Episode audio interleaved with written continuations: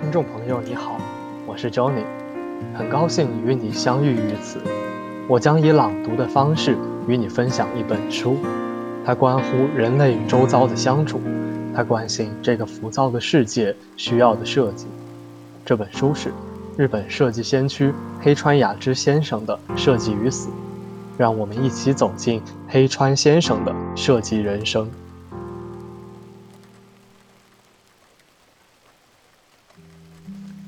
站在政府的角度，培养一种注重投资效果的风气。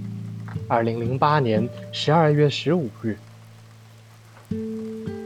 地方产业失去活力，政府就会提供支持；否则，任由弱势者衰竭，其最终必将难以生存。届时，政府就必须给予救济援助。传统制造工艺后继无人。长此以往，将面临绝迹，政府就要为之投注资金。以上所述都是日本经济产业省和中小企业厅正在做的工作，尽管都是官方机构理应做的分内工作，但我却从中体会到一种悲凉的宿命之感。人为之力十分渺小。个体无论如何努力，也无法阻挡时代的大潮。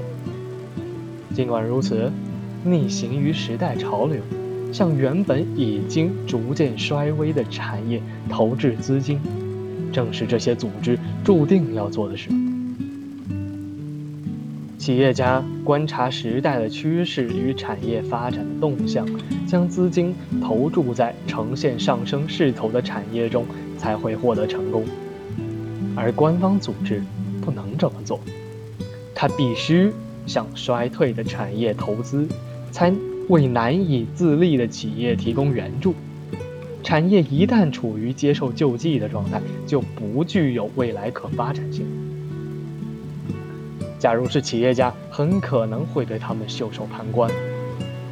可对这些微弱的产业进行投资，恰恰是政府。应该做的事，应该说，这是一种悲哀的命运吧。在知悉并不会获得成功的情况下，依然选择投资。对于当今社会来说，传统产业已经失去了获取实际效益的功能，只能提供审美价值。往昔扎根于现实生活的产业，随着时代的变迁，难免被淘汰。如果用人来打比喻，就如同失去了肉体，仅剩下灵魂，唯有美以灵魂的形式持续给人们感动。政府的投资行为能否成功，取决于能否让美的灵魂走上实业的舞台。只有真正美的灵魂，才能得到这样的机会。尽管如此。站在官方立场的人，还有一个悲剧的宿命，那便是必须对所有的对象一视同仁，在面向同一地域或同一产业提供援助时，对不具备审美价值的就抛弃，对具备审美价值值得保留的就加以扶持。这样的做法是不被允许的，政府要公平地支援他们。实际上，产业是在共同发展、公平竞争的原则下运行的。然而，站在政府立场来看，却只能依靠共同发展的原则来扶持。虽说政府此举也需要采取能激发竞争的行政手段，但实际上他们往往不会那么做。其实，应该把资金援助给那些有发展前景。却有资金不足的年轻创业者及新的创业项目才对吧？即使从政府角度出发，也该培养一种当今社会通行的注重于批评投资效果的风气。希望我们的产业援助体制能够具备一种品质，即政府的投资是为有才能的弱势者提供机会。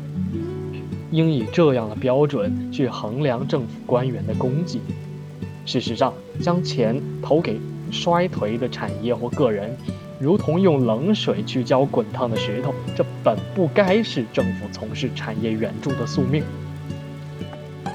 仅是基于共同发展原则，却不鼓励竞争，并非援助组织的本意。希望政府舍弃只要把预算花掉就万事大吉的旧思想，拿出勇气去支持那些有望为国家的未来做出贡献的企业，同时提倡他们相互竞争。政府官员为了避免受到世人的非议，只通过现有的职能部门进行援助，并将所有的申请者一概视为救济对象。仅依据共同发展的原则去提供资金支持，长此以往，不仅是地方产业，各行各业都只会越来越衰退。我期待一位勇士的登场，他能够纠正作为诸恶之源的官僚本性，重新唤起政治上的良好风气。打破使大多数官僚明哲保身的现有体制，甚至不惜自我牺牲。所有人都等待着这样一位英雄的出现。